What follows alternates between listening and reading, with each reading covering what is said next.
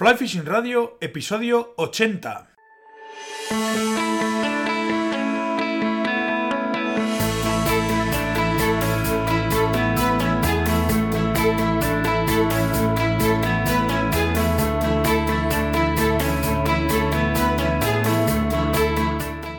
Bienvenidos a un nuevo episodio de Fly Fishing Radio, el primer podcast de pesca con mosca en español. Soy Miquel Coronado y durante la próxima media hora vamos a hablar de pesca con mosca. The Fly Center, especialistas en material y equipamiento de pesca con mosca, patrocina el programa de esta semana. En algunos casos ya ha comenzado la temporada de pesca y en otros eh, se va acercando la fecha de la apertura. Si quieres disfrutar de la pesca y que tus salidas sean inolvidables, te ofrecemos los mejores destinos para que disfrutes tanto en España como en el extranjero de la mano del mejor equipo de profesionales. Visita theflycenter.com y conoce nuestra oferta de viajes nacionales e internacionales. Y si necesitas más información, utiliza el formulario de contacto de la web o envíanos un mensaje a info@theflycenter.com.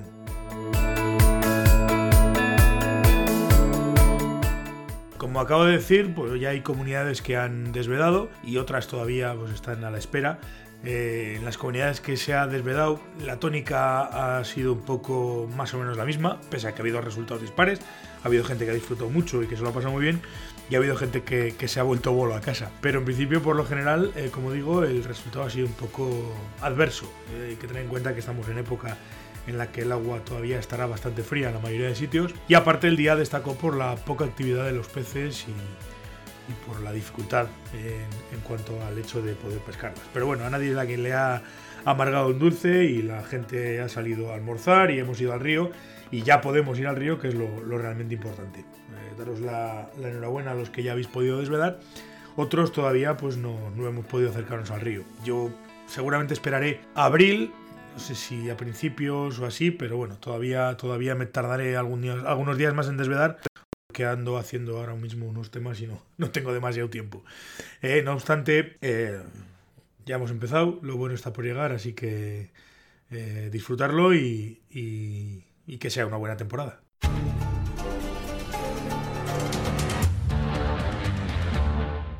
Click and Fish, la app con la que puedes organizar tus salidas de pesca, patrocina la entrevista de la semana. Esta semana contamos con una persona que ya ha pasado por el programa y con el que me une una gran relación de amistad. Y quería que volviera, puesto que ahora que estamos de cara a empezar la temporada 2019, algunos ya la habréis empezado y otros estaréis a puntito de empezarla, pues quería hablar un poco con él eh, sobre, pues, sobre lo que nos gusta, sobre todo a los dos, que es la pesca, la pesca seca. Mm, está con nosotros esta semana otra vez Carlos Azpilicueta, eh, que si no si, funciona todo bien y no se ha estropeado la conexión, lo tengo al otro lado. ¿Qué tal, Carlos? Muy buenas. Miquel, ¿qué tal estás? Pues, pues encantado de saludarte. Aquí... Encantado. Oye, dime. La segunda mejor noticia del día de hoy. ¿La segunda? ¿Y cuál ha sido la primera, pues? los, dibujitos que me han hecho mis hijos de pescadores, de papá e hijo, pescando juntos. Ah, y, el mensaje, y el mensaje que me ponen, papá sabes más que Google. el Día del Padre. Efectivamente, efectivamente. Bueno, pues ha sido una, una, alegría que me han dado y tú me das otra al decirme que querías entrevistarme porque, macho, vivimos a 30 minutos, pero es que coincidir se está haciendo complicado, ¿eh? eh ya te digo yo que sí, ya te digo yo que sí. Andamos con mil proyectos y mil historias. Llevas un año, Miquel, macho, yo no sé, a ver, me consta, me consta que prácticamente tienes que hacer audiciones ya para, para clasificar los entrevistados. O sea... No. Estás a, toda pastilla con el, con el blog y, me alegra un montón porque, sí, porque es un producto fantástico, un producto fantástico. O sea, yo que soy ya mm, cliente tuyo, no me pierdo uno los martes o los miércoles o los jueves, cuando pueda lo escucho. Eh, has dado con una, una, serie de personajes fantásticos, o sea, unas personalidades, unos artistas todos y unas pasiones por la pesca con mosca que es que, o sea, si no es por tu blog, por tu podcast, yo esto no los habría conocido nunca y me parecen fantásticos. Prácticamente todas las entrevistas no tienen desperdicio, no tienen desperdicio, Miquel. Así que una vez más, enhorabuena. O sea, se agradece. Está bien porque además eh, eh, sí que es verdad que, hombre, cuesta encontrar, porque al final nos movemos todos en una en un mundillo muy, muy pequeño y muy tal, pero, pero sí que hay gente que tiene cosas muy interesantes que decir. Eh, y, sobre todo gente que hace cosas que, deben, que se merecen que merecen una, atención y que, y que la gente las conozca. ¿eh? Desde el que fabrica cañas, al que monta moscas, al que hace estudios de, bueno, hay de todo, de todo. Sí, sí, no, la variedad es, es que, es que la versatilidad de este, de este deporte es, es extraordinaria. ¿eh? Yo siempre lo digo, hay una frase que además me acuerdo que me dijiste tú hace, pues fíjate, la primera vez que entré por la puerta de Anapam, me dijiste aquello de, bienvenidos a un mundo en el que no vais a, aprender, a parar de aprender jamás en la vida. Y digo, coño, qué razón. Cada vez, que me, cada vez me acuerdo más de esa frase y cada vez me parece más cierta. ¿eh? Oye, Miquel, una cosa te iba a decir ya que, ya que estamos hablando de todo. Estuve hace un par de semanas con un cliente tuyo. Ah. Eh, oye, alucinado, no sé si lo, me parece que lo llevaste en julio pasado, no me acuerdo exactamente, alucinado con las jornadas de pesca que tuvo, una jornada de pesca en concreto que tuvo. Te iba a preguntar, ¿eso es así en todo Aragón? Porque te he oído hablar que, Aragón está, se ha puesto fantástico, que las fechas ahora se pesca hasta, hasta final de octubre. ¿Es, es, todo Aragón o, los sitios que tú conoces? Pues hombre, por suerte, por suerte Aragón se está poniendo de maravilla, o sea, por suerte, ¿eh? porque llevan una, una gestión muy interesante. Y luego, pues depende del tipo de pesca que te guste. Hay, hay yo creo que hay escenarios para todo el mundo. Yo, mm, tirando un poco piedras contra mi propio tejado, porque te podría decir que sí, que los sitios los conozco yo y que solamente el que quiera venir a pescar se lo va a pasar muy bien, pero la realidad no es esa. La realidad es que, la realidad es que Aragón está ahora mismo en un momento espectacular. Y cada vez más, cada vez más y cada vez más. Desde, desde ríos de media o baja montaña, que ya está la temporada abierta para poder pescarlos, hasta ríos de alta montaña y, un poco de todo. Hay, hay una variedad enorme y hay una y empieza a haber una cantidad buena de, truchas en casi todos los sitios. Me imagino que la clave será saber mm, qué día, para pues cómo baja el río, si baja mucha agua, si baja muy fría. Me imagino que será el día del eso, de la temporada, eh, en las condiciones del río, será dar con eso, ¿no? La clave.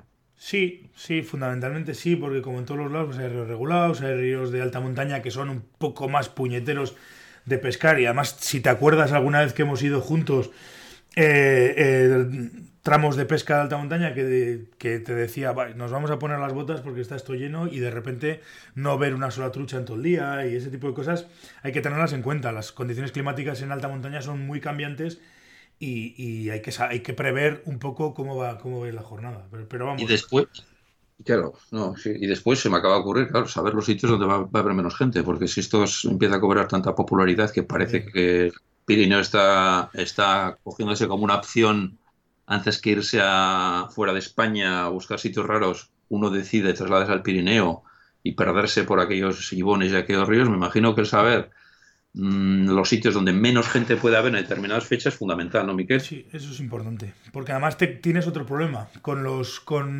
los, ríos de, Aragón, que muchas veces vas a pescar en sitios donde la gente le suele hacer mucho trekking, mucho paseo, mucho montañismo, mucha historia. Entonces te puedes encontrar no solo pescadores, sino también gente pues que está por allí paseando y tal. Y, y hombre, no digo que molesten, pero hay veces que hay veces que se hace un poco complejo el, poder estar pescando entre, entre gente que cruza el río, el uno que se baña, el otro que tal. Entonces conviene también tener un poco claro los, los sitios donde quieres ir dependiendo del tipo de fechas o, las, o lo que sea, claro. Bueno, pues luego hablamos, pero ¿te queda alguna fecha o no? Junio, julio. Bueno, ahí van saliendo, van saliendo cosas y todavía alguna, alguna libre queda, sí. Todavía, todavía queda alguna libre. Bueno, pues ya hablaremos que yo quiero subir, pero, pero varios días, ¿eh? Sí, sí, no, no te preocupes. Además, como he dicho ya un montón de veces, tenemos tiempo pues hasta el 31 de octubre este año, o sea que fíjate.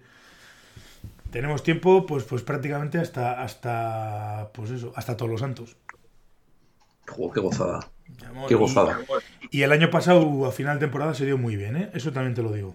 Lo que pasa es que, claro, ese tipo de ríos depende mucho del agua, de, las, de las condiciones climáticas, el agua que haya, ahora a principio de, verano, de temporada pues eh, ha habido nieve, mm, tardía, pero ha habido nieve y todavía queda algo de nieve por ahí arriba, entonces mm, ahora todavía quizás sea un poco pronto para ir, pero, pero vamos, a partir de junio, julio esto se pone y si luego hay algunos días en septiembre o así que llueve, pues, pues octubre se queda un mes fantástico para pescar. Joder, qué gozada, qué ganas tengo ya. Además, tiene una ventaja, que es que eh, se puede pescar toda la temporada o toda la parte de esa temporada a, arriba seca y no hace falta perdigones, ni ninfas, ni nada de esto raro. Yo me imagino que la mayor parte de la gente que sube a montaña es, para con seca, ¿no? Sí, en, teoría sí. Bueno, en teoría, en teoría y en la práctica. Por lo menos el que viene conmigo, desde luego sí. Oye, eh, hablando de seca, vamos a, hablar un poco ya de, materia. Tenemos una nueva temporada en, ciernes. Eh, ya digo que hay quien incluso ya ha empezado, y me consta alguno que incluso ha empezado a pescar a seca eh, y ha sacado peces ya en, superficie. Quería hablar un poco contigo, ya que es, mm, digamos, nuestra, tanto la tuya como la mía, nuestra modalidad de pesca favorita. hablar un mm. poco precisamente de eso, ¿no? De, de la pesca seca, porque me estoy encontrando que mucha gente que todavía se le sigue, se le sigue, le sigue llamando la atención o le sigue, digamos, de alguna manera mm, pareciendo algo de otro planeta el poder pescar truchas a seca, ¿no? Con, respecto a lo que habitualmente, y por desgracia para nosotros, que no se me ofenda a nadie, eh, nos, gusta, que es lo que a la gente le gusta, que es el, la ninfa. Y quería un poco hablar, pues esto, de, las, de lo que es una plantear una jornada de pesca a seca o con, o con moscas secas o en superficie, vamos a llamarla en superficie, como sea, eh, a diferencia de, las, de la pesca eh, bajo la superficie o a ninfa. Entonces, eh, por poner un poco el tema en, en, en camino, por poner un, poco, iniciarlo de alguna manera, me gustaría saber si para ti la pesca a, seca es más compleja o menos compleja que la, que la ninfa, que los perdigones y todo este tipo de cosas. Pues mira, yo creo, sinceramente, yo creo que, que no somos un caso excepcional tú y yo, ni los que nos gusta la mosca seca en especial. O sea, yo creo que en general, si le preguntas a cualquier pescador, eh, el escenario ideal o el momento ideal de pesca es pues truchas cevándose en superficie, truchas grandes comiendo pequeños insectos que están flotando muy alta en, superficie. Creo que nadie te va a discutir que eso es el, momento que todos los pescadores con mosca buscamos. El más excitante, el que más excitación produce, el que más adrenalina produce, el ver subir un pez grande en superficie con una, de manera repetida eh, a estas mosquitas pequeñas y nosotros metidos en el agua esperando un momento para hacer el lance perfecto con la mitad imperfecta, yo creo que es el momento ideal que todos los pescadores buscan. O sea, incluso los que normalmente pescan a ninfa, pescan a perdigón y tal, si les preguntas, claro que es, es, lo que ellos desearían. Que hubiera continuamente eclosiones, que hubiera tal número de truchas, que, bueno, que, en superficie haya un montón también, no solo, no, solo las del fondo. Pero el caso es que, bueno, pues eh, hay pescadores como nosotros que cuando no hay estos momentos ideales de eclosiones en superficie, decidimos seguir intentando la seca, decidimos seguir pescando al agua, decidimos seguir incluso esperando simplemente a que se produzca el momento, organizamos nuestras jornadas en base a esos tramos y a esas horas en las cuales las probabilidades de que haya insectos y trucha en superficie son mayores. Eh, y hay otros pescadores pues que cuando no se produce esto, estos momentos ideales, como te digo, creo que para todos igual, pues deciden pues poner una ninfa o un perdigón pescar al agua, pues buscando los. Es, otra opción diferente, ¿no? ¿Por qué unos lo hacen de una manera y nosotros lo hacemos de otra manera? Pues, pues son gustos, simplemente, son gustos. O sea, yo, no lo considero ninguna ningún valor especial que nosotros seamos unos puristas de la seca. Probablemente sea hasta un comportamiento mm, restrictivo, es decir, nosotros mismos nos limitamos con este comportamiento un poco viciado por la posibilidad de coger más truchas si pusiéramos un info un perdigón algo que llega un momento en que, pues, que, no lo vemos ni como normal ni como nos, ni, nos gusta demasiado. ¿no? Hmm.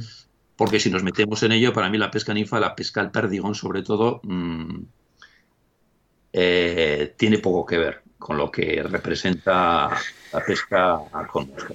se, aleja, se aleja, y perdona, tampoco quiero hablar sin parar, se aleja mucho de los, de los varios elementos técnicos que singularizan y hacen de este deporte algo especial, ¿no? y diferente a las modelos de pesca. Mm. Fundamentalmente, fundamentalmente lanzado y el manejo de la línea, ¿no? Para mí, el perdigón es una técnica más cercana a la pesca con lombriz que a la pesca con mosca.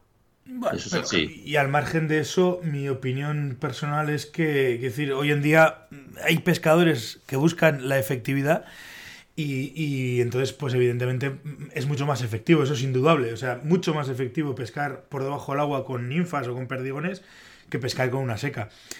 Pero bueno, eh, volvemos a lo de siempre. Esta discusión no es nueva. Si te acuerdas en los tiempos de Halford y Scus, pues fíjate lo que me imagino que discutirían esta gente con el tema de la ninfa, sí, secas no y ese tipo de cosas, ¿no? Para mí es más efectivo, pero sin embargo, a mí personalmente no me da las satisfacciones que me puede dar una seca. Y entonces prefiero no, no, no utilizarlo, porque, porque me es más interesante cuando no se están cebando las truchas practicar lanzado en el río, ver insectos, sentarme y en tiempos cuando fumaba, fumarme un cigarro. Ahora simplemente observar, ver, conocer, probar cosas nuevas, mirar tramos de río.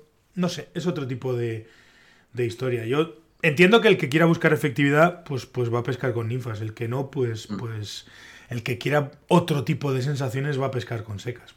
Esa es mi opinión. Es otro, es otro enfoque totalmente diferente. Sí, sí, entradas porque es muchísimo más efectivo que cualquier otra cosa. Con el mínimo esfuerzo.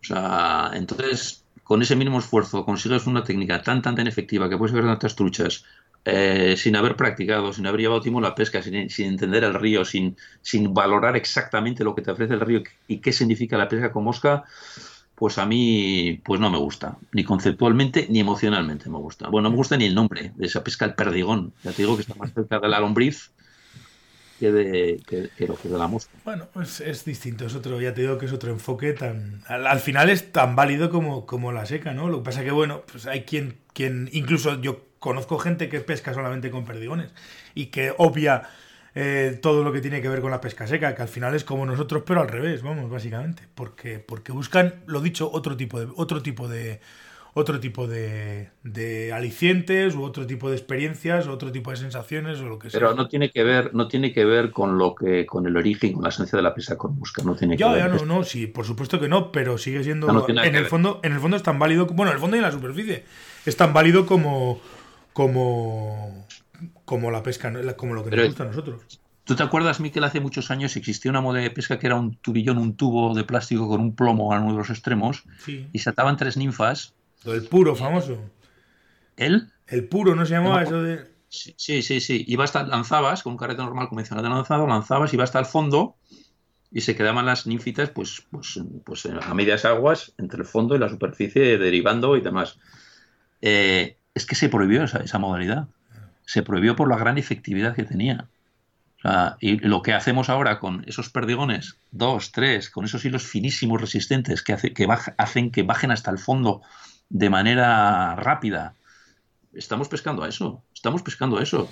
Y a mí lo que me fastidia también pues, eh, es, una permanente, eh, no digo agresión, bueno, pues sí agresión, invasión, es decir, no hay trucha que no dejes de tocar de cidiquear el morro, eh, de, pues de, incordiar con la pesca al perdigón.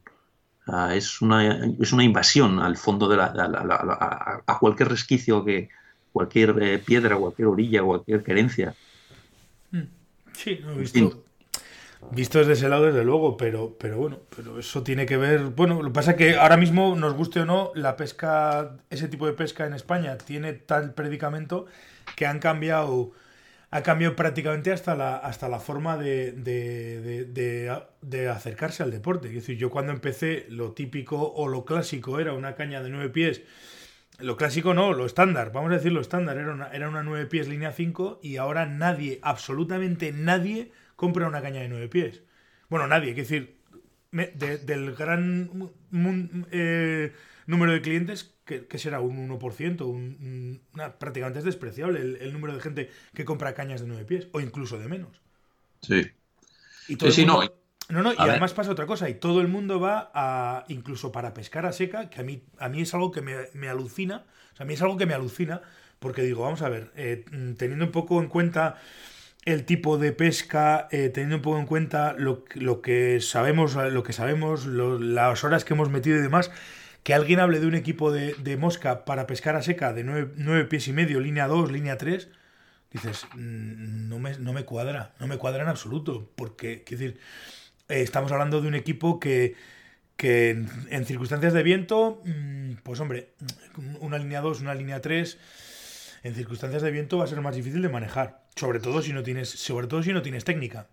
Bueno, es el impacto de la pesca ninfa y del perdigón en. Pero estamos, hablando de pesca, pero estamos hablando de pescar a seca y una caña de nueve pies y medio probablemente, en teoría, y siempre lo digo, siempre en teoría, te va a dar más distancia, pero, pero esa distancia hay que saber manejarla y sobre todo una caña, cuanto más larga sea, más esfuerzo vas a necesitar, con lo cual más te vas a cansar, con lo cual... Es decir, que, que no, no, sería el equipo adecuado, o por lo menos no sería el equipo que yo elegiría para pescar a seca, una nueve pies y medio o una diez pies de línea, de línea 2 o 3. Pero bueno, pero es lo que hay.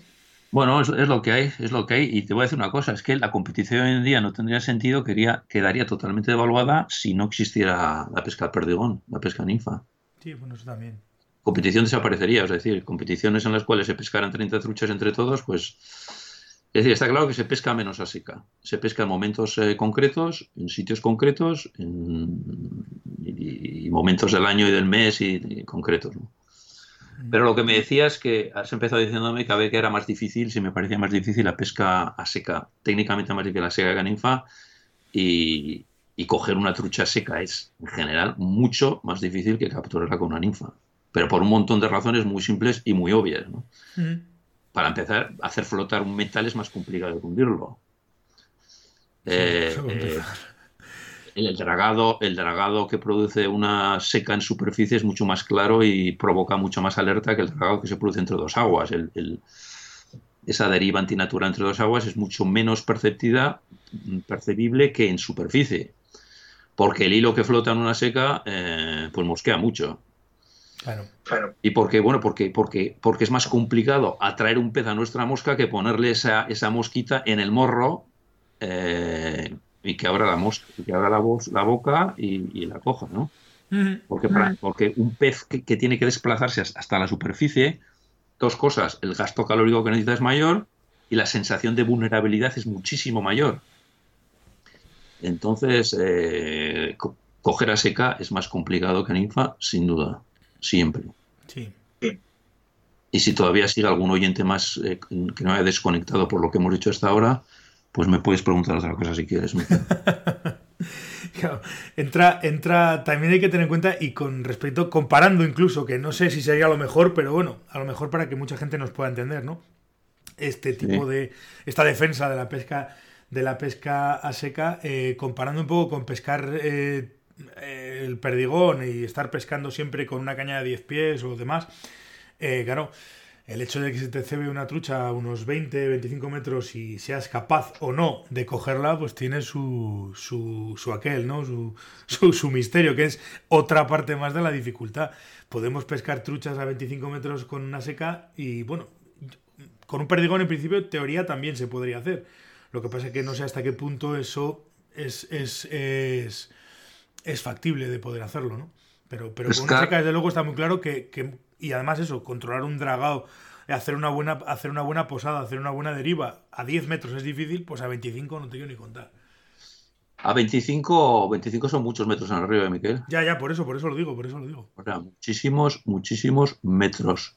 Yo he clavado peces a esa distancia y se pueden clavar y se pueden sacar, pero es complicado todo. Es complicado la presentación, es complicado pasarle sin dragar, necesita un, bajo bastante largo, necesitas que todo el arrugado vaya al final del bajo y que prácticamente el resto de la línea vaya recto. Son lances concretos, especiales. Eh, y necesitas un clavado, un clavado rápido y limpio, es decir, un clavado en el cual sea vertical, el brazo lo eleves rápidamente hacia arriba y a la vez con la izquierda tires de la línea. Es decir, el clavado tiene que ser rápido y lo más limpio posible para, pues para no dar tiempo a que, a que se, salga de la boca, ¿no? No, no está claro. Es posible, es posible, es complicado y es puro éxtasis. el, clavar un pedazo a distancia es eh, lo máximo, uno de esos momentos ya sublimes dentro de la pesca con mosca seca. Sí, Extraordinario. Entran, entran ahí un montón de variables que efectivamente lo hacen, lo hacen. Por lo menos de esa, trucha, de esa trucha te vas a acordar prácticamente toda la vida, desde luego.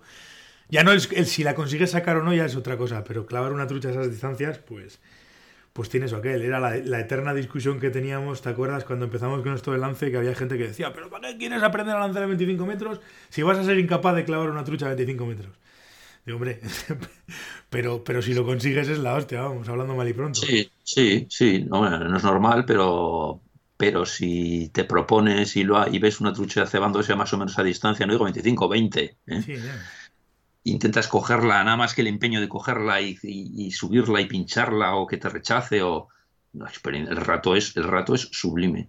Porque al final la gran diferencia de la pesca con mosca seca de las demás mm, modalidades es lo visual que es. Lo visual. La, pesca con mosca es ver, es ver. Es ver el pez, es ver tu mosca, es ver la línea, es ver la configuración que has creado tú en la línea, es ver cómo deriva por la corriente, es ver la tomada, es ver el pez cebándose. O sea, la pesca con mosca seca es puramente visual. Y eso le añade un elemento que lo hace pues, pues mucho más fascinante que, cualquier otra modalidad, que apenas ves o ves muchísimo menos. No, eso está claro, eso está claro. El resto, siempre lo he pensado, ¿eh? que el resto de pescas, incluso cualquier otra especie de estas que vas pescando por abajo con streamers y tal, eh, no deja de ser de alguna manera, yo le suelo llamar una pesca de fe. Es decir, voy a, voy a intuir o voy a creerme que el pez está ahí abajo, que le voy a pasar el streamer, la ninfa o lo que sea por abajo y que la va a coger, ¿no? Voy a creer en que eso va a pasar. Sin embargo, pescando a seca, estoy viendo el pez estoy viendo mi mosca y estoy viendo todo lo que está pasando. Ahí no hace falta tener fe, sino que lo estás viendo, ¿no? El, tema. Y entonces, claro, la diferencia es, es, abismal, desde luego. La diferencia en cuanto a, en cuanto a, a plástica, estética y a todo, ¿no? Y, si quieres, para cerrar el, tema, el, tema de la dicotomía de seca y, perdigones, que ya prácticamente no hablamos de ninfa, hablamos de perdigones, ¿no? Eh, yo creo que una de las cosas que se ha producido con el perdigón es un poco la, eh, lo que ocurre es que es tan sencillo, es decir, eh, esa frase famosa de que, la frase de que mm, todo lo que, ¿cómo es la frase? Espera, que solo a través del conocimiento y el esfuerzo llegas realmente a valorar las cosas, eh, la pesca con mosca siempre era una puerta directa a la pesca con muerte, eh, perdón, a la pesca sin muerte, a la devolución de los peces, porque eh, requería más esfuerzo, más técnica, requería más entendimiento y a través de este entendimiento, este conocimiento, uno valora tanto las cosas que, que en la captura del pez, el caer del pez, queda en un plano tan, tan, tan secundario y tan insignificante que no tiene sentido. La experiencia viene antes, muchísimo antes, ¿no? Pero, ¿qué ocurre con los perdigones? Yo he conocido gente que el primer día de utilizar los perdigones en una corriente, pues gente que pues, pues, pues pescaba todas las modalidades, incluidas rapalas y cosas raras, y el primer día que probaban los perdigones sacaron peces, sacaron truchas, y, y, sacaban más que yo. Eh, ¿Qué ocurría? Esta gente no devolvía los peces, esta gente se los quedaba.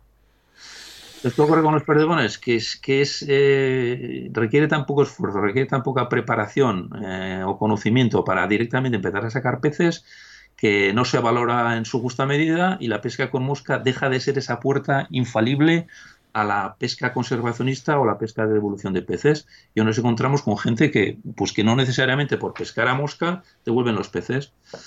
Eh, esa es una de las grandes pegas que le veo yo al probablemente la fundamental es, una de las grandes pegas y además es una polémica gorda, porque habrá gente que te diga que eso no es verdad, que tal y que cual. Yo creo, sin embargo, que ese tema de la, esa dicotomía de la pesca con o sin muerte, mm, para mí, yo creo positiva, o sea, creo fehacientemente que es un, que es un debate que ahora mismo está ya, por decirlo de alguna manera, obsoleto. O sea, todo el que empieza a pescar ahora mismo, eh, con toda la cantidad de información que tiene, la cantidad de de gente que lo practica y demás, eh, creo que entre los nuevos pescadores es algo que se está imponiendo, ya no es que se esté imponiendo, sino que es una, es una, es una cuestión natural, o sea, una cosa, una cosa completamente natural, el, pescar sin muerte. No por, el, no por el hecho de la modalidad que se, que se usa, sino porque, porque la gente está ya tan concienciada que, es algo que, ya ni se comenta, o sea, ya, ya, ya, ni se obvia. Sí que el que no pesca te pregunta a ver si eso que haces es así, pero tú ahora conoces a alguien por, por el río o conoces a alguien en un sitio y hablas de pesca y ya nadie pregunta si pescas con muertos y muerte porque es algo que se presupone ya. Cosa que es, un avance enorme con respecto a años atrás, desde luego. Mucho más que antes, sí, de acuerdo, Miquel, pero no tanto como nos gustaría, ¿eh? No tanto como nos gustaría. Sí que el nivel de jactación, y de presumir y de fotos y de tal, de quedarte las capturas, eso se ha reducido muchísimo, ya no se valora nada. O sea, tú no vas a enseñar tus capturas a nadie porque te van a decir tú eres gilipollas y muy tonto. Eh, pero que todavía si existe la gente que se quede los peces, no todos, ¿me entiendes? Algunos, para la madre, para no sé qué, tenemos son esas tonterías esas. Más de lo que de lo que nos gustaría los dos, Miquel. Probablemente, probablemente, pero bueno, también, a, eso también han contribuido mucho las normativas, ¿eh?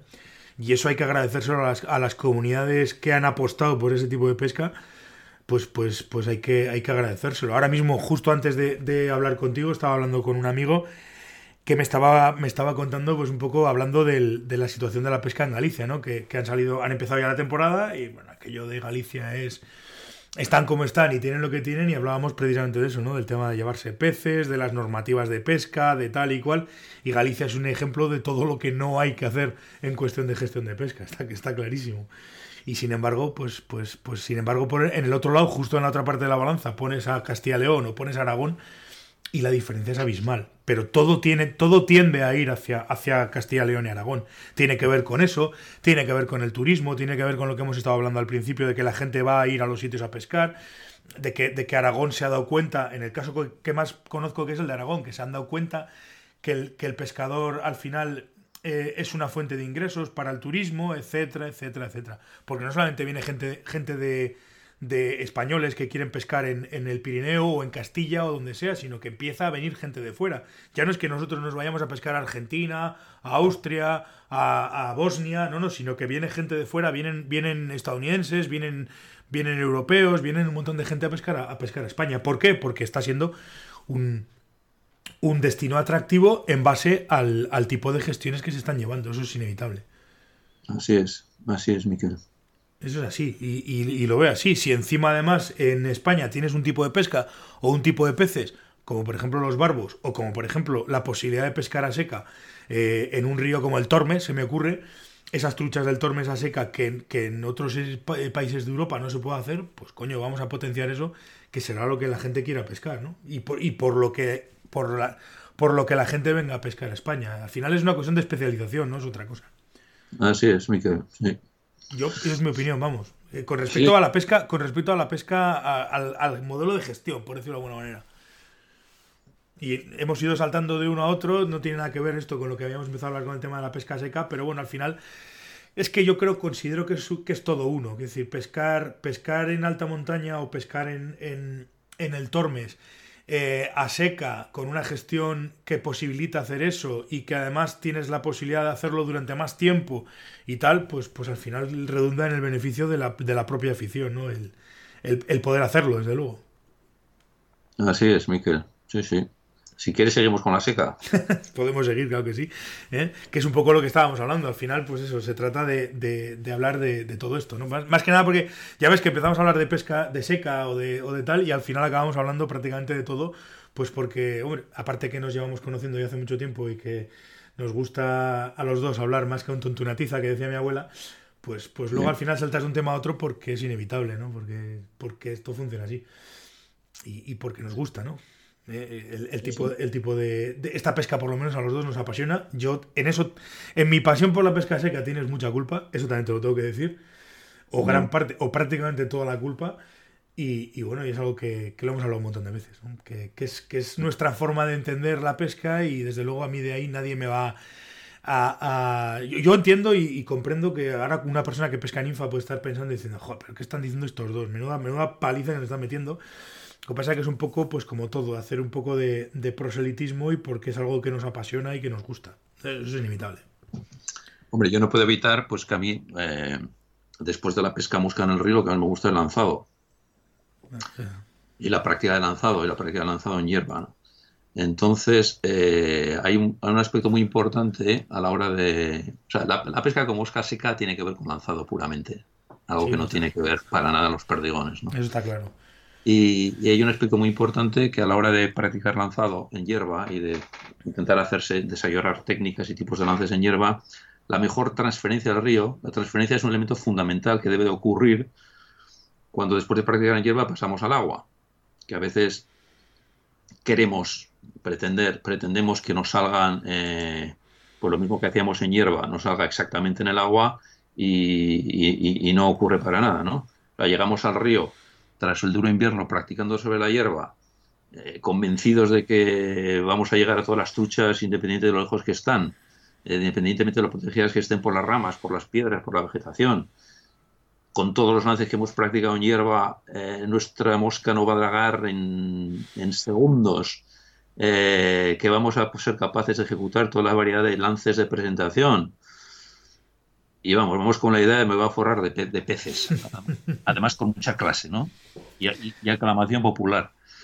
Y sin embargo llegas al agua y, no, no es lo esperado. O sea, y te das cuenta que durante mucho tiempo pierdes más moscas y crees más nudos en el bajo que en toda la temporada anterior. Te das cuenta que las curvas que hacen la hierba no curvan, que los ganchos enganchan, que no estás seguro de si está saliendo, los, tus lances de línea floja te salen bien porque en, la hierba se veían y en el agua se ven, mal. Y, dices, hostia puta, qué desastre, qué desastre, ¿no? Dices, a veces te dan ganas de dar un trozo de lana y, a ver si por lo menos corrige las cosas, ¿no? Y, efectivamente, es que, no es tan sencillo. Existe lo que decía la transferencia. Y ese proceso de transferencia que debemos hacer de manera gradual y consciente de la hierba al agua la mejor, el mejor enlace, el mejor nexo de, unión es la pesca a la mosca seca al agua. Es decir, esos ratos en los cuales no hay superficie, decidimos nosotros practicar lanzado, pero en un escenario real eh, y a mosca seca. O sea, es decir, eh, y eso es fantástico, es la, pesca al agua a mosca seca, para transferir todo lo que hemos practicado en hierba. De entrada te quitas la presión de la, de la trucha que está cebándose, eh, buscas las piedras, las matas, las orillas, los, recovecos, eh, corres riesgos, eh, como te digo, intentas transferir conscientemente aquellos lances que practicabas. La mosca seca, la pesca mosca seca, es el mejor elemento de transferencia de la tu técnica de lanzado de hierba al agua. Absolutamente, Sí. Donde puedes probar todo, puedes experimentar con, con, las corrientes, con diferentes lances de línea floja. Eh, lanzar a diferentes distancias, eh, divertirte un montón, un montón. Yo me acuerdo una frase de Mel Krieger que esos momentos de lanzado en el agua decía, bueno, decía que vas a disfrutar como un enano lanzando en el agua, ¿no? Y, decía que ese momento mágico que vives en el agua no se ve interrumpida por una trucha. Es decía Mel Krieger. Yo no llego a ese punto a mí que me interrumpan todas las veces que quieran, ¿no? No, hay ningún problema. Que esté pescando al agua y de repente salga en ese recoveco, pumba, ¿eh? y te la coge la mosca, ¿no? Pero decía, el valor de la pesca mosca seca no hay que, hay que valorarlo también en la medida de, que supone la gran transferencia de, eh, de la hierba al agua, porque es visual, porque ves todo lo que estás haciendo, porque... Eh, porque utiliza esos ratos en los cuales no hay actividad en superficie Fantástico. Sí. no, es, no es solamente sacar peces. Pescar, en el fondo, todo esto lo que, lo que viene a decir es que pescar no es solamente sacar peces, es, eh, conlleva, o por lo menos pescar, pescar a mosca conlleva un montón de cosas más que, son tan interesantes como el hecho de pescar, o, puede que hasta a veces incluso más, ¿no? El conocer al pez, el conocer el entorno, el conocer eh, técnicas de cómo poder pescar esos peces, etcétera, etcétera, etcétera. Sí, Sí, entonces fíjate, nos encontramos que en, momentos de no actividad, hemos, estamos de acuerdo tú y yo que lo más divertido en pesca mosca para todos, pero es que para todos, hasta para los perdigoneros, es presentar una mosca seca a una gran trucha, ¿no? Que está tomando subimagos, otros insectos en superficie. Entonces, cuando ocurren esos momentos de inactividad, unos ponen un perdigón, otros no hacen nada, otros miran el paisaje y esperan sentados, y otros, que es lo que yo eh, me atrevo a recomendar, a sugerir, atan una mosca seca y pescan al agua. Y empiezan a utilizar el escenario del río como un mágico escenario de práctica, eso. Y real, claro. Claro. Sí, sí, no, eso desde luego. Eso, es, eso desde luego. entramos ahí además, eh, quiero decir que todo lo que tiene que ver con la pesca, hemos hablado de, de técnica, hemos hablado de equipos, hemos hablado de todo. Y, hay que hablar también, aparte de, eso, de conocimiento, ¿no? Pues pescar a seca no es llegar, ver una trucha cebarse, echarle una mosca y a ver qué pasa. Tiene un componente de, observación y un componente de, entendimiento que, en muchas cosas a veces te lo puede dar la experiencia, pero esa experiencia pueden tenerla otros y pueden, y pueden de alguna manera transmitirla, ¿no? Que es un poco cambiando de tema y, enfocándonos un poco en las, en las propias truchas. El tema que una de las cosas, una de las teorías, uno de los, de los artículos más interesantes o que más me han gustado tuyos, tiene que ver con el famoso, la famosa teoría de los grados de alerta de la trucha que yo mm. la hemos hablado aquí un montón de veces y demás, ¿no? Que claro que la trucha está cebándose, pero, pero claro, ¿en qué condiciones y de qué manera? ¿Por qué? Si está más o menos protegida, etcétera, etcétera, etcétera. Está el pez ahí. Entonces yo le. Yo en el fondo soy un. Yo, yo como pescador, es decir, el pescador es un elemento que está ahí en medio y que de repente mm, es un extraño para, para el pez. Y el pez puede comportarse de montones de maneras, ¿no? Y incluso puede haber en alguna que, el pez siga comiendo, pero sepa que estás ahí, pero siga lo suyo, pero ya el comportamiento no sea el mismo, no haya pasado de un, de un grado a otro, etcétera, etcétera. Entonces, eh, claro, eh, eso también hay que tenerlo en cuenta. Sí, sí, sí, no, la teoría de los grados de alerta, que la verdad es que es una no es teoría, o sea, es dices teoría porque dices eh, llega un momento que se hace dogma, pues sí, pues esto sí se hace dogma, ¿no? Esa trucha que condicionada por un montón de circunstancias, pues pasa por diferentes estados, ¿no? Diferentes estados de, seguridad, de confianza en sí misma, y grado de vulnerabilidad, y varía constantemente, ¿no?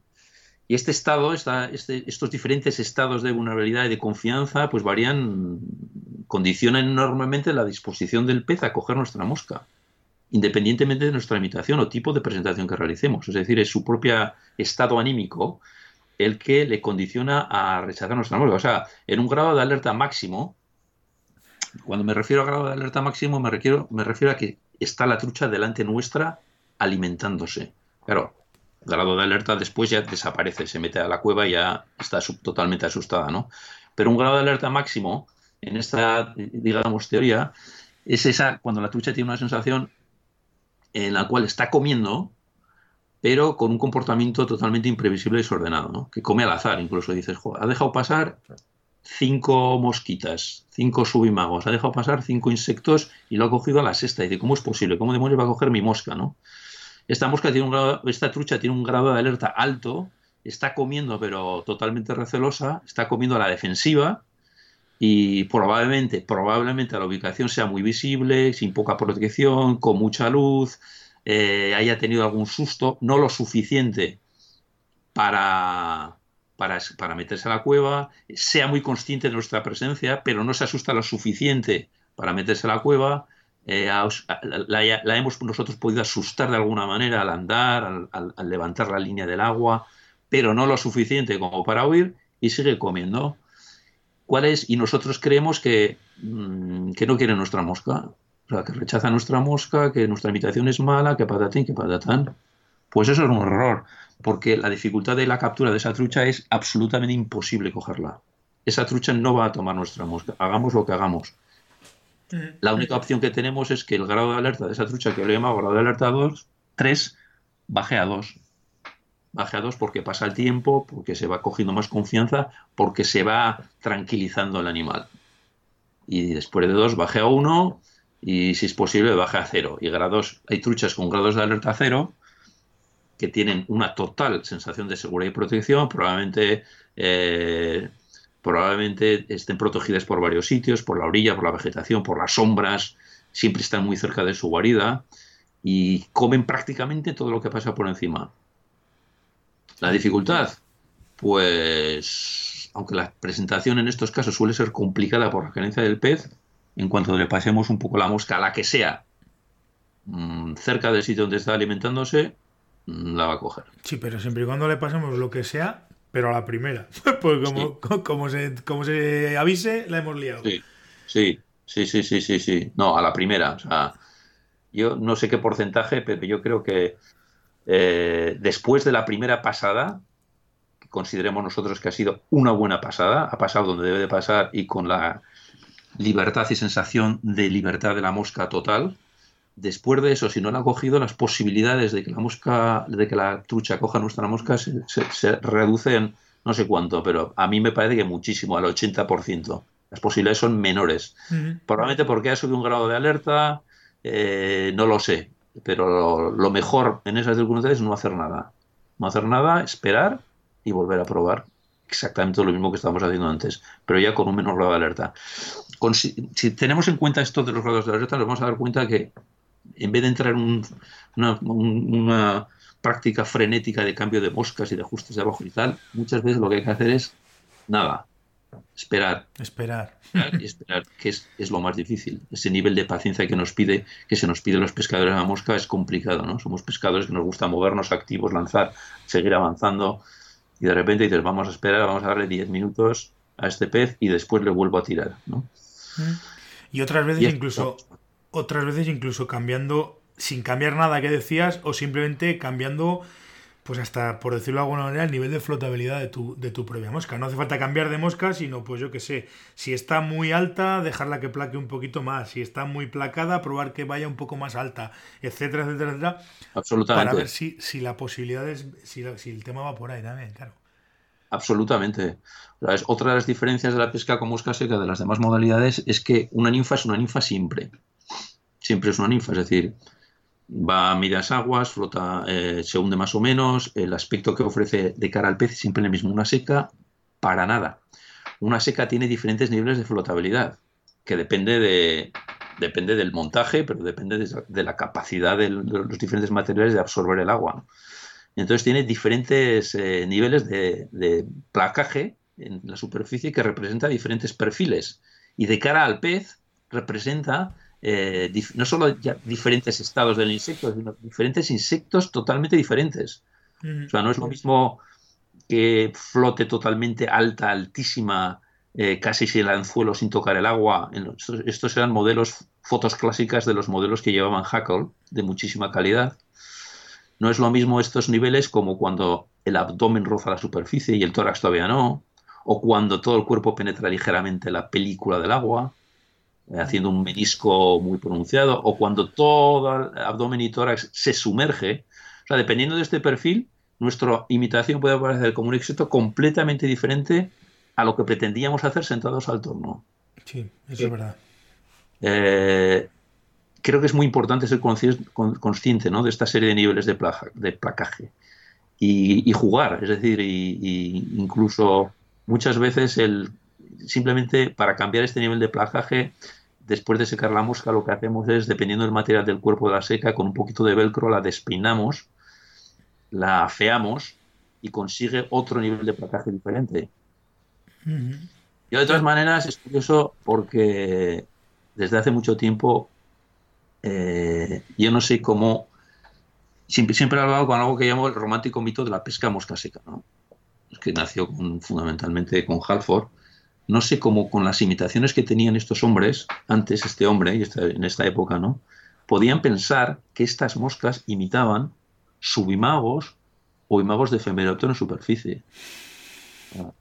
Esto, esto, esto, es absurdo, es decir, esta gente no estaba pescando a seca, esta gente pescaba no, no a seca pura de imitación de subigamo, de subimago, esta, pesca, esta gente pescaba pues moscas muy placadas porque los anzuelos son muy pesados, porque los, los materiales cogían mucha agua, etcétera, etcétera, y pescaba fundamentalmente a, emergentes a diferentes niveles de, de, placaje en su es que, es que eso te iba a decir, que decir, mi experiencia tampoco es algo que pueda yo categorizar y decir claramente que es así, pero yo siempre he pescado mucho más y mejor y más fácil, entre comillas, con emergentes que con secas, siempre. Y al final te das cuenta de eso y casi todas las moscas con las que trabajas y dices, no, no, si esto en realidad de alguna u otra manera está imitando una emergente y es algo que no estás pescando por encima de la superficie, sino estás pescando justo en esos en ese milímetro en esos dos milímetros entre que rompe o no rompe y la emergente es, en mi caso concreto, por lo menos mi experiencia me dice que siempre me ha funcionado mejor que una seca. Que una seca en el sentido eh, canónico de la expresión de seca, ¿no? En lo que entendemos por una mosca seca es que es imposible físicamente hacer flotar una artificial de la manera que flota una natural. Es imposible, por mucho que nos empeñemos, no es físicamente posible. Por el peso del anzuelo, por los materiales que todos absorben más o menos agua, porque se encuentran atadas a un hilo que la desequilibra, le añade peso extra, etcétera, etcétera. ¿no? Incluso te diría yo que todos los montajes, a la historia de los montajes, los montajes innovadores a lo largo de la historia, para conseguir ese nivel de flotabilidad alta, que ha sido una de las grandes obsesiones de montadores y demás, son un fracaso. Yo me acuerdo eh, experimentando este tipo de cosas hace años, hace años experimentábamos todo. E hicimos una pecera, un acuario, mmm, con su cierto movimiento de agua, con un motorcillo para que corriera el agua y con cámaras que en ese momento teníamos para filmar un poco lo que ocurría. ¿no? Entonces lo que hacíamos era experimentar diferentes tipos de montajes, por todo tipo de montajes. ¿no? Eh, montajes invertidos, montaje tipo tórax, palmer, funnel doom, comparadum, todo lo que quieras, todos esos tipos de montajes diferentes para imitar secas. Y, queríamos ver la posibilidad de que de alguna manera se acercara a la sensación de flotabilidad que ofrece un subimago cuando flota en superficie, un subimago que apenas tocan las patas, eh, en algunos casos toca algo el abdomen, en, muchos casos nunca toca el abdomen, las, las, las colas para nada siempre quedan elevadas. Y eso te iba a decir, que el tórax y todo eso, quiere decir que al final por la regla general, tú cuando ves derivar, derivar efémeras por el, por el río, el tórax y sobre todo los cercos y todo suelen estar apuntando hacia arriba. O sea, que decir, lo que es la parte del, del, abdomen la llevan, la llevan curvada hacia, hacia arriba, pues, para que se me entienda, ¿no? Sí, sí, no, los cercos en, en, nuestras imitaciones naturales de seca son verdaderos colgajos, mm. esperpénticos e indescifrables desde el punto de vista de la imitación de un natural. Y entonces lo que te decía, eh, todas estas imitaciones, nosotros cuando las probamos en el acuario, todas siempre, por mucha grasilla que le diéramos para flotar, etcétera, traspasaban con el cuerpo la superficie. Muchas del todo, otras solo la película. O sea, no imitaba ninguna, pero ni de cerca, un subimago en superficie. Que es, por decir de alguna manera, pues el, el, objetivo final de, la pesca con mosca seca. ¿no? Entonces, eh, Fíjate qué curioso, ¿no? Igual no estamos tan lejos de los que pescan a ninfa, nos vamos acercando. La diferencia fundamental, vuelvo a repetir, es que lo eh, traspase la película o no traspase, lo estamos viendo. Que para mí es, es la diferencia fundamental entre una pesca y otra. Como he dicho antes, la una es una pesca de fe, es un voy a pasar la ninfa por aquí preveyendo que va a ir al fondo y que va a haber una trucha que va a abrir la boca y se la va a comer pero eso es una pesca de fe, yo no lo sé porque no lo estoy viendo. Hombre, a ver, si puedo verlo, si estoy pescando con una ninfa de estas pequeñitas a, trucha vista y tal, ya la cosa cambia. Pero por regla general en una corriente voy a poner una ninfa sin ver lo que hay abajo. Y sin embargo la pesca seca, eh, eh, sobre una cebada estoy viendo en todo momento lo que hay. Veo la línea, veo la mosca, veo la trucha, lo veo todo. Sí, sí, sí, sí. Sea o no sea, sea o no sea un subimago, porque me entiendas. Sí, no, de acuerdo. O sea, yo creo que muchas veces las truchas cogen nuestras moscas eh, creyendo que es algo totalmente diferente a lo que nosotros, la intención que nosotros teníamos eh, en nuestra invitación, ¿no? Totalmente diferente. Si fuéramos capaces de preguntarles a las truchas, ¿por qué coño has cogido nuestra, mi, mosca tan bonita que imita un subimago de femerela ignita? Y dicen, hombre, no me jodas, y que era una puñetera hormiga escachada en la superficie. Efectivamente. Esas cosas pasan, ¿no? Yo por eso muchas veces esta teoría famosa de, y esto sí que puede resultar polémico, pero yo lo he dicho más de una vez, para mí, o sea, yo en mi experiencia, nunca, jamás en la vida, y fíjate que hemos pescado mucho y hemos metido y tal, eso de que las truchas estaban eh, selectivas, lo de la selectividad de la trucha, para mí, en mi caso personal, yo pienso que, es un, que eso es un mito.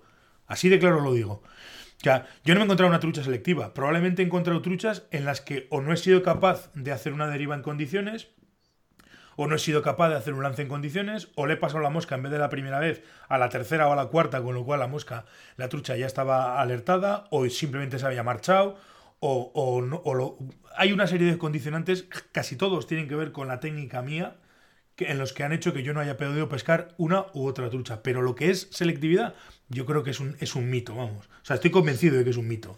Yo no estoy seguro, yo tengo una teoría con lo de la selectividad. O sea, yo creo que, desde luego, lo que sí rechazo es, eh, es que sea un riesgo prueba de la inteligencia del pez, ¿no? Eh, yo creo que la selectividad de la trucha puede definirse más como un comportamiento que adquiere, que le hace la vida un poco más fácil en momentos en los cuales hay eclosiones amplias, eh, amplias ¿no?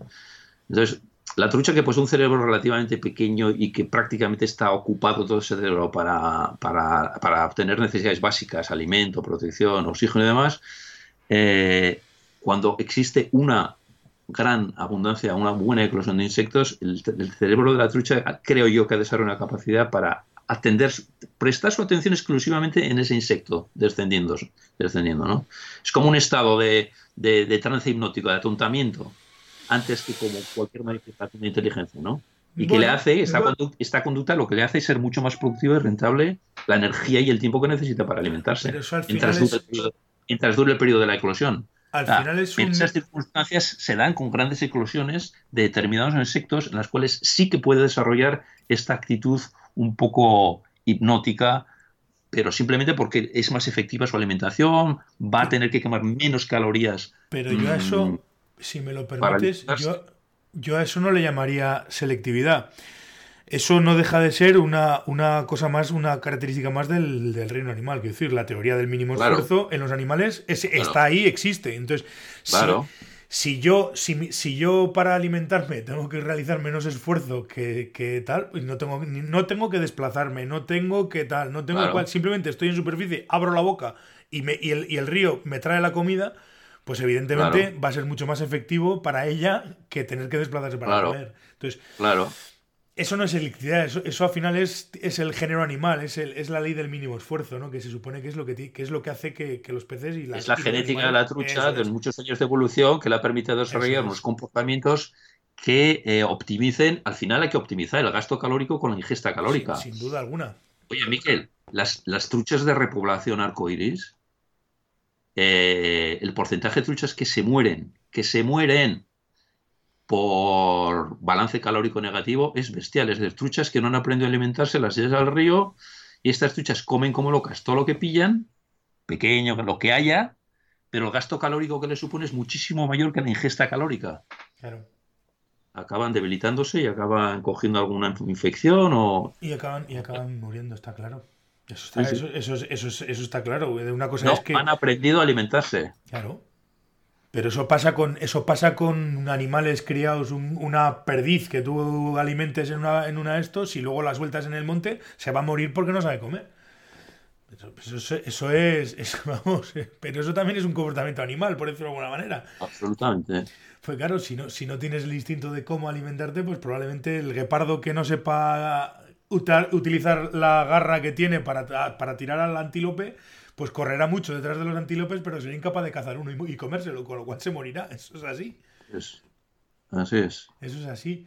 Pero, eh, no sé, por esto hay muchas veces que estas teorías de, los, del rechace, del no sé qué, no sé cuántos, es porque tendemos muchas veces también los, los propios pescadores de alguna manera a humanizar los comportamientos de la trucha y tenemos otra manía que es que la culpa de todo nunca la tiene el pescador y siempre la tiene el entorno, los peces, el hilo que no tengo o que dejo de tener, que este color es el bueno o es el malo, cuando el 99% de las capturas yo sigo estando convencido de que es por un problema de, falta de técnica de la persona que quiere pescar. No con esto quiero decir ni me estoy metiendo con ningún pescador, simplemente es un, un ejercicio de auto de autocrítica en la cual yo, vamos, estoy convencido de que las, truchas, sepas mucho o sepas poco, se te van peces porque no eres capaz técnicamente de, darles lo que, lo, que, lo que necesita el lance o la postura o el, o el pez en concreto, vamos. Pero eso nos pasa a todos, ¿eh? Sí, a ver, a ver, es inevitable que nosotros, el ser humano, analicemos la naturaleza, pues eh, colocándonos nosotros en el centro de ella y, todo nuestro análisis de lo que vemos, eh, pues lleva implícito una carga enorme de antropomorfismo, es decir, una proyección de, características humanas al resto de los animales y al resto del cosmos, ¿no? Entonces hablamos de inteligencia, hablamos de comportamiento, sabemos de dolor tal como los humanos lo entendemos y lo aplicamos directamente a las truchas y a los animales. Y es que esto no es así. Es que, claro, no tenemos trabajo para explicarlo, pero es que las truchas es que no son inteligentes, ni selectivas, ni valientes, ni, ni, ni, sienten dolor, el dolor que, que entendemos nosotros como dolor, ni rabia, ni nada. Es decir, estos son planteamientos reduccionistas y, distorsionados, ¿no? Por nuestra manía de ver todo bajo un prisma puramente humano. O sea, cuando estamos viendo un documental de, de, un león jugando con su papá y nosotros lo vemos y decimos, es del padre, pues mira, viene a pelo. Un león jugando, un leoncito jugando con su papá y, ¡ay, qué monos, qué bonito! Y va el padre y se lo mata y se lo come como práctica medida de control de población. ¿eh? Y dices, bueno, seré gilipollas, ¿no? Pues entonces la, trucha lo mismo, no es más que un animal extraordinariamente adaptado al medio y que ha sabido sobrevivir, ha sabido sobrevivir como especie a lo largo de miles de años. Y para ello has tenido que desarrollar comportamientos y técnicas de supervivencia concretas, como todos los demás animales. Como todos los demás animales, tiene una alta percepción del peligro, es experta en alimentarse. Ya te digo que el balance calórico siempre resulte positivo, de ahí viene lo que llamamos nosotros selectividad. Un sistema visual bueno, en un medio que hay muchas variaciones de luz y demás, y vive para comer, procrear, y necesita más o menos oxígeno para hacerlo, y esto es todo lo que hay. El resto lo ponemos nosotros los pescadores. Además de verdad. Que tenemos con una vida necesidad de encontrar respuestas a todos nuestros fracasos, lo que dices tú, Miquel. Sí, yo, siempre he pensado eso, que decir que al final en el caso, en este caso además suelo ser y procuro ser bastante autocrítico y decir, si este pez me ha rechazado. la realidad sería, si no he sido capaz de pescar este pez, es por algo que se me está escapando y que no soy capaz de entender. Con lo cual voy a sentarme y voy a analizar para, incluso para crecer como pescador. Porque al final la manera de crecer como pescador es enfrentarte a este tipo de, de, retos y decir, ¿por qué esta no la, no la he pescado? A ver, es por esto, o por esto, o por esto, y el, método del ensayo y error, y al final llegará un día en el que seas capaz de pescar esas truchas en esa situación porque has aprendido a hacerlo. Es que es así de simple. y, y, unas veces será con una oliva en un 16 y otras veces será con un con un quiropa comido en un 28. Es decir, que al final el, tema no es la mosca que yo ponga, sino la forma en la que yo soy capaz de pescar un pez. Y, y la circunstancia, y el entorno, y la corriente, y todo. Es decir, que al final, pues eso, tengo que tener eh, el recursos técnicos suficientes como para poder pescar ese pez. Absolutamente. Y después lo que decimos, lo que hemos dicho antes, el grado de alerta. ¿eh? Sí, bueno, evidente, eso, eso está incluido, claro. Lógicamente eso tiene que ver con, con mi acercamiento, la forma que yo me he acercado al pez o me he dejado de acercar. ¿Cuántas veces has dicho tú que el mejor lance es el que no hay que hacer siempre? Mm. Que básicamente es por eso. Que decir, si la trucha no sabe que yo estoy ahí, pues muchas mm. veces pues, pues la voy a pescar a la primera porque, porque va a ser relativamente fácil. Pues la mm. trucha no está avisada. Ahora bien, si la trucha está avisada y sabe que yo estoy ahí, pues, pues va a andar con mucha más precaución. Eso es así. Mm. Y sí, sí, no, estamos de acuerdo.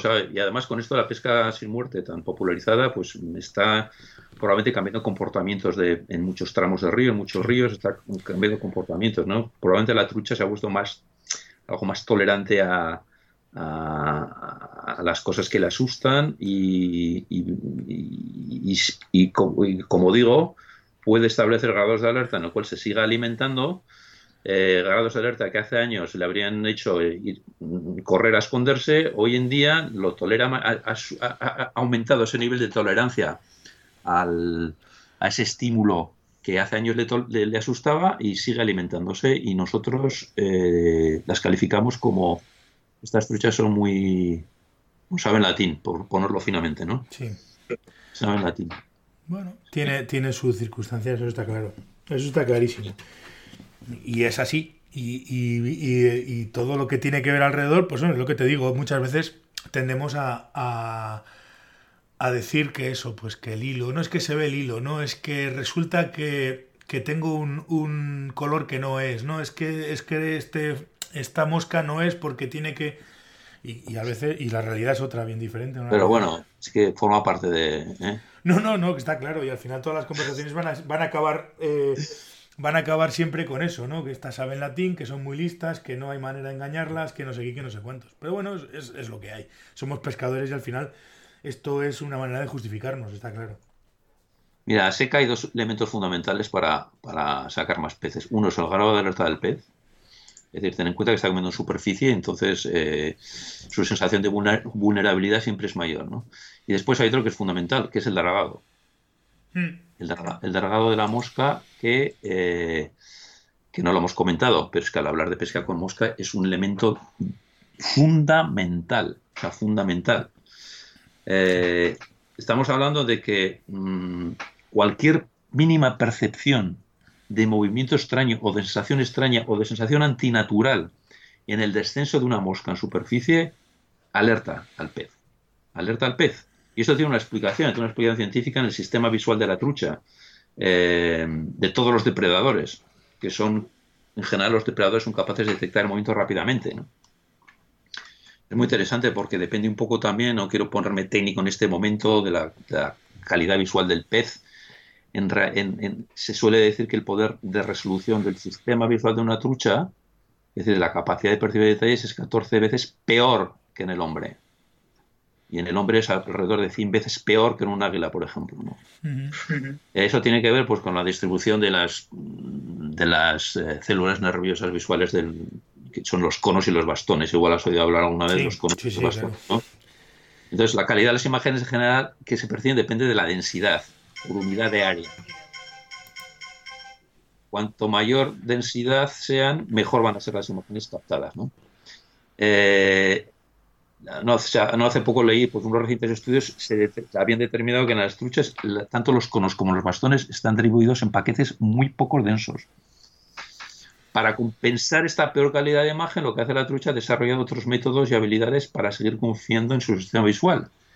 Y se ha convertido en experta en discernir varias cosas. La forma, el tamaño y la luz reflejada y absorbido de, de las presas, incluidos insectos, y sobre todo se ha conservado su cerebro experto a través de su retina en distinguir movimientos por pequeños que sean. Claro la retina trucha se encarga de cosas que en los seres humanos y más avanzados se encarga eh, el cerebro. Lo dijo, no sé si un doctor de no sé qué, de no sé qué facultad de Stanford, dijo que dice que mientras más tonto es el animal, más inteligente es su retina. el cerebro grande de los humanos se encargan del trabajo de, de, analizar el movimiento a través de conexiones neurales especializadas el de las truchas no, el de las truchas tiene la retina, eh, es especialmente eh, la, encargada en detectar el movimiento y se convierte en una experta a la hora de distinguir cualquier movimiento anormal, incluso condiciones muy bajas. Estas son cuestiones de supervivencia, ¿no? Entonces, son verdaderamente expertas estos y nos superan, pero por mil, la capacidad para distinguir que eso que baja por allí en superficie no lo hace de manera natural. Lo hace con una sensación de peso extraña, con una sensación de eh, eh, pesadez, de movimiento, de muy extraño. y lo rechazan al momento. Porque si algo te voy a decir una cosa, Miquel, una trucha tarde o temprano se puede, por su grado de alergia tal, se puede meter en la boca cualquier esperpento de imitación. Claro, pues a eso voy, a eso voy. Jamás, nunca, jamás, nunca se va a meter un insecto que no derive de manera natural. Nunca. Ya, te lo va a rechazar. Eso te iba a decir, que al final el, la trucha como tal, ese grado de la retina, de tal y que cual, en el fondo tampoco va a ver si hay un grado de pesadez, si sí o si no. Es decir, lo que va a decir es, eso que baja por ahí es comida o no es comida. Tenga la forma que tenga y tenga el tamaño que tenga. Si deriva como ella entiende que tiene que derivar su comida, se lo come. Si no, lo, lo, lo rechaza. ¿Cuántas veces hemos visto en un, en un río una colilla que deriva y está derivando y de repente sale una trucha y se la come y al momento la escupe? Pues porque esa deriva que ha bajado de la colilla o de lo que sea, la, la trucha ha entendido que era comida porque bajaba como la comida, se la ha comido y luego ha notado que no era comida y la ha escupido. Es decir, que la, el cerebro de la trucha o el cerebro, la retina y todo esto, todo esto que estás diciendo es, correcto, pero es decir que es mucho más simple, para mí, en mi caso es mucho más simple, o mi opinión es que es más simple que todo eso. Es decir, simplemente, si deriva bien es comida, si deriva, si deriva bien no, si deriva como la comida es comida, si no deriva como la comida no es comida. Así de sencillo. Hmm. Incluso yo estoy convencido de que... Eh, lo que de lejos, o más o menos de lejos, parece un apetecible bocado, que flota de más o menos, no, que flota de manera natural y despierta la curiosidad. Flota lo suficientemente natural para despertar la curiosidad del pez y acercarse o ascender a observarlo de cerca. ¿no? Y en el momento que lo ve de cerca, yo, yo, creo que es cuando se aprecia un excesivo peso, sensación de tensión en su deriva, un microdragado, y, es ahí cuando se produce ese rechazo, lo que llamamos el rechazo en el, último instante. ¿eh? Eh, en, ese en ese momento, pues el morro de la trucha que la trucha gira de trayectoria, hace una especie de maniobra entre maniobra y susto. Sube a coger algo y dice esto no es pum. Y gira la cabeza, ¿no? Para no tocar ese objeto que de repente se vuelve algo difícil de identificar, ¿no? Algo no deseado. Y esa distorsión que crea en la superficie, pues, pues es lo que provoca en el pescador normalmente una, en nosotros una clavada violenta y dices, joder, la fallé. Eso te iba a decir. que no la falló. O sea, de mi punto de vista es que no se fallan. O sea, la trucha esa perfecta, estaba perfectamente consciente de lo que hacía. Ni la trucha ha fallado la mosca, ni el pescador ha fallado el clavado. O sea, la trucha era consciente de lo que hacía. Le parecía un poco lejos, le parecía un insecto natural, se acerca y ve que aquello mmm, tiene cierta tensión, tiene un aspecto bastante más feo. Y en el último décima de segundo hace un giro de morro o de cuerpo o de desvío y no la coge. Mm. El pescador dice la fallé. Es una de las grandes chorradas que se dicen en el río hoy en día. La fallé. La fallé, sí. He fallado esa trucha, hombre. Muchas veces, la gran mayoría de veces no la falla, sino, pero si no la he tocado, ya, porque no, porque no ha llegado a tener la mosca en la boca, nunca. Tenías que haber eh, eh, clavado más rápido, chorrada. Normalmente hay tiempo de sobra para clavar. El problema no es hacerlo demasiado rápido, el problema es hacerlo el problema es que esa, mosca esté dentro de la boca de la trucha. Así, así de sencillo. Es, así de sencillo. Y nos dan y nos vuelven a dar en el morro. Esa trucha no se ha metido tu mosca a la boca. A ti te da toda la impresión porque tu mosca se ha hundido, porque ha desaparecido, porque has visto la cabeza de la trucha. Para pum, en el morro nos da otra vez, Miquel. Mm. además, existe un alto grado de posibilidades de que esa trucha la traigas robada de algún lado por, por el mero hecho de que de que ha quitado la boca, pero de alguna manera se ha chocado, entre comillas, con la mosca y en ese momento que tú has clavado, se la has clavado en el lomo, en el, en el lateral, en una aleta, en cualquier sitio. Y además, lo que te decía, no es una teoría, ¿eh? esto es un dogma. Una trucha puede hacer alguna concesión imaginativa a tomar moscas inverosímiles, pero jamás, jamás hará ninguna a un insecto que refleje algún nivel de dragado antinatural. Sí, no, es clarísimo. Nunca. Sí, porque es el mecanismo, el mecanismo que tienen los peces para saber lo que es lo que es comida y lo que no. Lo que deriva naturalmente es comida, lo que no deriva naturalmente no es comida. Porque son expertas en discernir el movimiento, porque a través de la retina no, no les llega al cerebro, o sea, es, son expertas en ese su, la supervivencia depende de eso, su supervivencia y su adaptación al medio ha pasado por desarrollar esas características en, en muchos depredadores y desde luego en las truchas. Pues nada. Queda, queda claro. Oye, mm. vamos a. Pues llevamos un rato largo con, este, ¿Cuánto llevamos? pues, pues algo más de una hora, hablando, dando la brasa a la gente con, con nuestras historias de. Como, ya no me llamas nunca, solo me llamas hasta el principio y, ahora eres famoso. Eh. Circunstancias varias. ¿Qué te iba a decir? Hablando de tú un poco, voy a aprovechar. Como te quejas de que no te llamo nunca, habrá que aprovechar que que enseguida, en breve, vamos a empezar la temporada en Navarra, habrá que, habrá que abrir por algún lado, ¿no? Digo yo. Por supuesto, por supuesto hay que abrir por algún lado. Eh, Navarra no es de los, en este momento, de los destinos más idílicos que hay, pues tiene unas, bueno, Navarra es una puta vergüenza, ¿qué quieres que te diga? O sea, no hay gestión de pesca. ¿Cuántos meses se puede pescar aquí? ¿Dos? Pues una zona... Depende. Si estás en zona salmonícola superior, dos si estás en zonas salmonícola eso, eso, no es una gestión, eso no es una gestión de pesca, eso es una gestión, reflejo de un fracaso total de gestión de pesca. O sea, dos meses. ¿Por qué? Porque hemos llegado a un punto en que no queda un pez, porque hemos llegado a un punto en que los ríos no toleran más presión de nada, porque llegado a un punto que los pescadores están, han perdido el norte, porque hemos a un punto, venga, por dos meses y ya veremos si el año que viene ya, pues ya ninguno. O sea. No, pero llevan así mucho tiempo. Quiero decir que al final mm, es, es no sé, lo hablaba la semana pasada, ¿no? Que hay, hay cosas con las que no estoy para nada de acuerdo con el gobierno de Navarra y sin embargo hay otras cosas con las que, joder, me gustaría que profundizaran en, esa, en esos caminos que llevan con respecto, a, con respecto a una serie de estudios y una serie de cosas que están haciéndolas muy bien. Quiero los técnicos de, en Navarra, con diferencia, son técnicos que están muy preparados para, para lo que hacen. Absolutamente, pero eso es lo que más cabrea, que invierten y gastan mucho dinero en técnicos, técnicos que saben, técnicos que lo hacen bien, hacen los mejores muestreos que se hacen en España. Los hemos tenido tradicionalmente desde hace muchos años muestreos fantásticos. ¿Qué es lo que pasa aquí?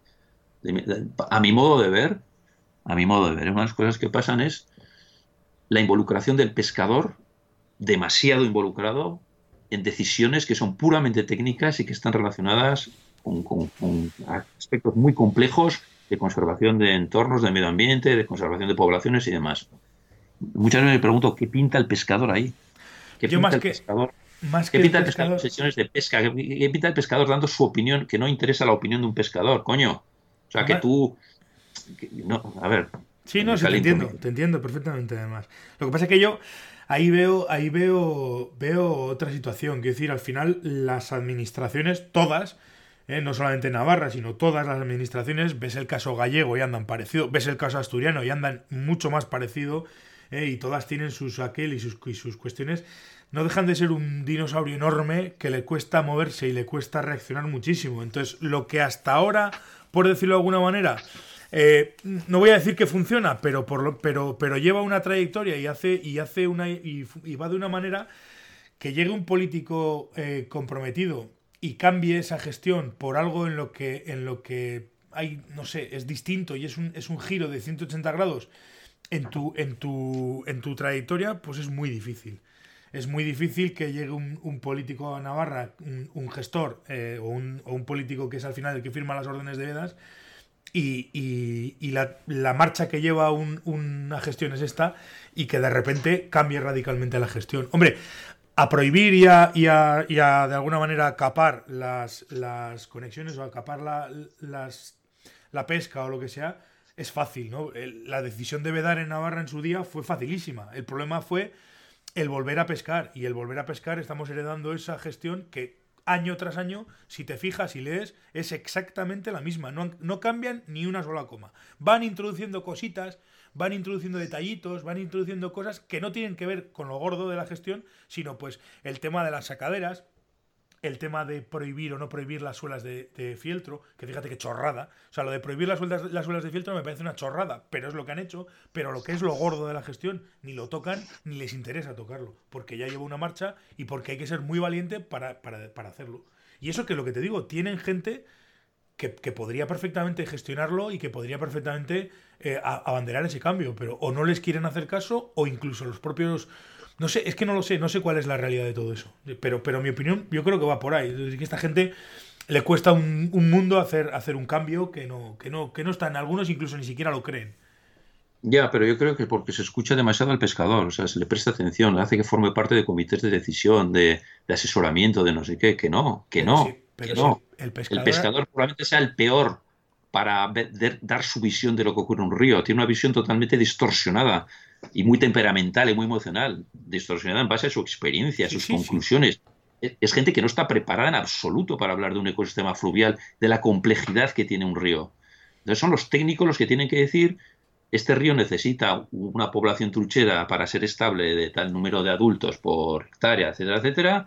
Eh, eh, vamos a hacer este tipo de, de- de planteamiento, este tipo de plan de integración de, con determinados si haces recursos. eso, si haces Y eso y ya perdona- veremos, ya veremos si se puede permitir la pesca o no se puede permitir la pesca aquí, porque que es un lujo que se puede desarrollar en entornos en los cuales pues están estables, están equilibrados, han sido recuperados. Ah, y, y- y no, y- claro, cualquier cosa que hagas, cualquier plan de gestión es prácticamente incompatible con el matar peces. Es que eso es una cosa ya que es que es, es- es descabellado, ¿no? Bueno, pero, pero ahí entran en, en- en liza un montón de. Entran en liza un montón de. De presiones, de grupos de presión y etcétera, etcétera, etcétera. Claro, porque se les escucha, porque se les escucha. A mí que es que no hay que escuchar al pescador en este tipo de Pero decisiones al que son pescador, al pescador no le puedes hablar, al pescador no le puedes hablar de, de cuestiones medioambientales, porque el, costa- el pescador de cuestiones medioambientales, con todos mis, mis respetos, no tenemos ni puta idea, hablando mal y pronto. Pero de cuestiones de gestión de pesca, en teoría, en teoría, coño, eh, para, para saber si las, si las hay que usar sacadera o no hay que usar sacadera, o para saber si el, si el anzuelo tiene que ser con o sin muerte, pues hombre, evidentemente sí que habría que contar con el pescador. En ese aspecto, pero es que también habría que contar con, los- con las empresas del turismo y también habría que contar con los hoteles en cuestión de gestión y también habría que contar con las tiendas de pesca, porque al final un tío que se gasta un dinero y tiene un negocio como es una tienda de pesca en Pamplona, hoy en día, tú dices, o sea, tienes dos meses para pescar truchas tienes no sé qué, tienes no sé cuántos, y hay gente que todavía se anima a abrir una tienda de pesca. Esa gente merece un monumento. Y sin embargo no se les escucha. ¿Por qué? Pues porque, porque no se les escucha. Es así, de es que es así de, simple y así de, y así de complicado y así de injusto también. Es decir, ni se escucha eso, ni se escucha al, al profesional de, ni al guía, ni al, ni al hostelero, ni hay un montón de cosas que no tienen ningún sentido, pero que la están haciendo así. Yo creo que los ríos primero pasa por una gestión medioambiental, por una gestión medioambiental en la cual las decisiones son puramente técnicos, y después, si es caso, y si da lugar, pasa por una gestión de pesca. Pero son cosas distintas. son cosas distintas. Y, en orden diferente. Claro, una gestión, una gestión medioambiental primero, como prioridad absoluta. Y luego si hay peces, y luego si hay peces, Claro, pero eso es así. Eso es así, pero aún así, pues, pues hay cosas que no se, que no se entienden. Pero bueno, es un tema que esta, esta discusión, ¿cuántas veces hemos hablado de este tema y cuántas veces nos hemos aburrido hablando de este tema?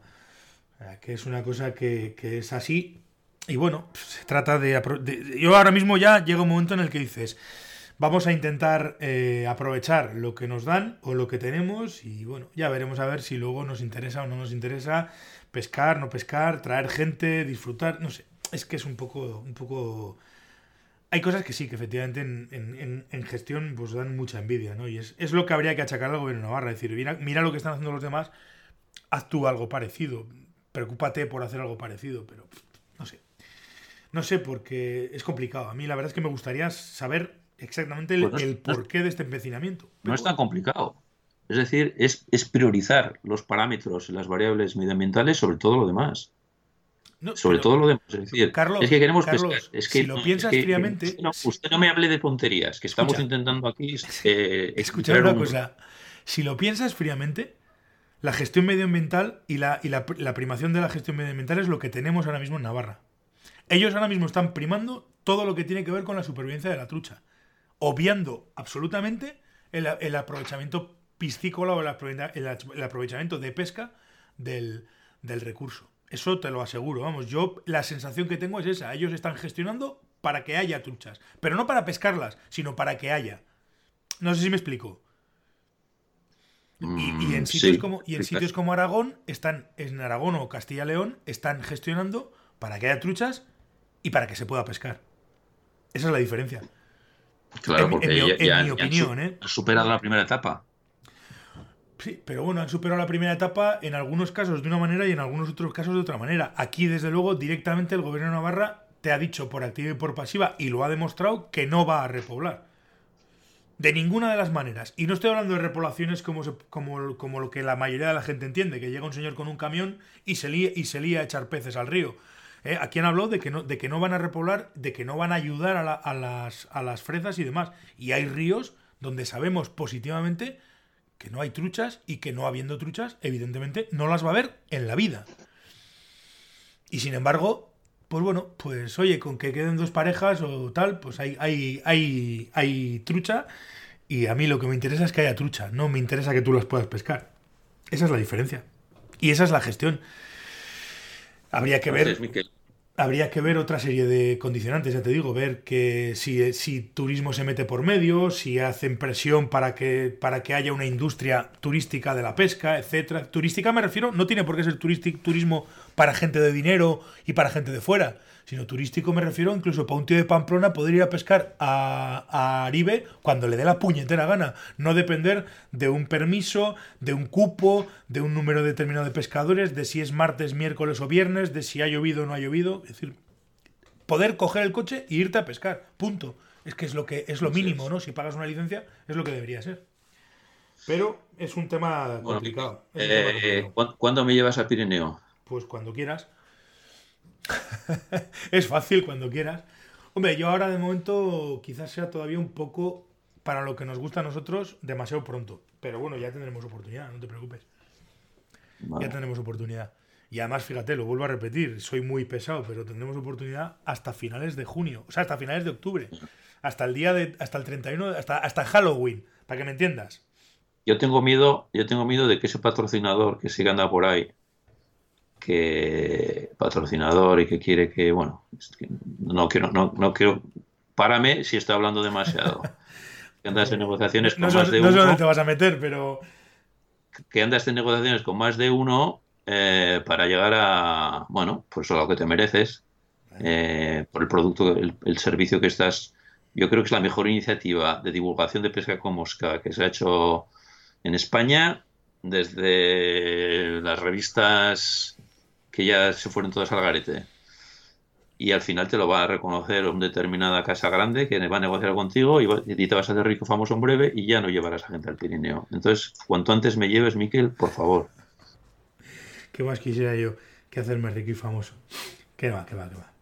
Si además este, si, en el fondo también, sí sí pero si en el fondo lo que más me gusta precisamente es llevar a gente al Pirineo si disfruto como un enano si la gente me has dicho antes que tenías un, conocido que te había dicho que habíamos estado pescando que intuyo que, ya sé quién es no es lo que disfruto él sino para lo que disfruté yo y para lo que disfruto habitualmente haciendo o consiguiendo que la gente disfrute pescando en el Pirineo al final es, es más el disfrute ese que, que cualquier otra cosa. Es decir, me lo paso bomba llevando gente a pescar. Y lo sabes, además. Pirineo y seca. Así es. ya seca. Así es. Oye, te agradezco un montón que me hayas eh, atendido y que hayamos echado este rato. Hablaremos y vamos a estar hablando en contacto, además. Vamos a estar en contacto en breve y, de hecho lo estamos cada dos por tres, o sea que seguiremos hablando. Venga, Miquel. Seguiremos hablando y estaremos en, pues eso, ya nos iremos organizando porque esto ha empezado ya. El baile ha empezado ya y hay que ir a pescar. Ya estamos ahí, estamos ahí ya, sí. Venga, Carlos, muchas gracias. Venga, un abrazo fuerte, Miquel, gracias.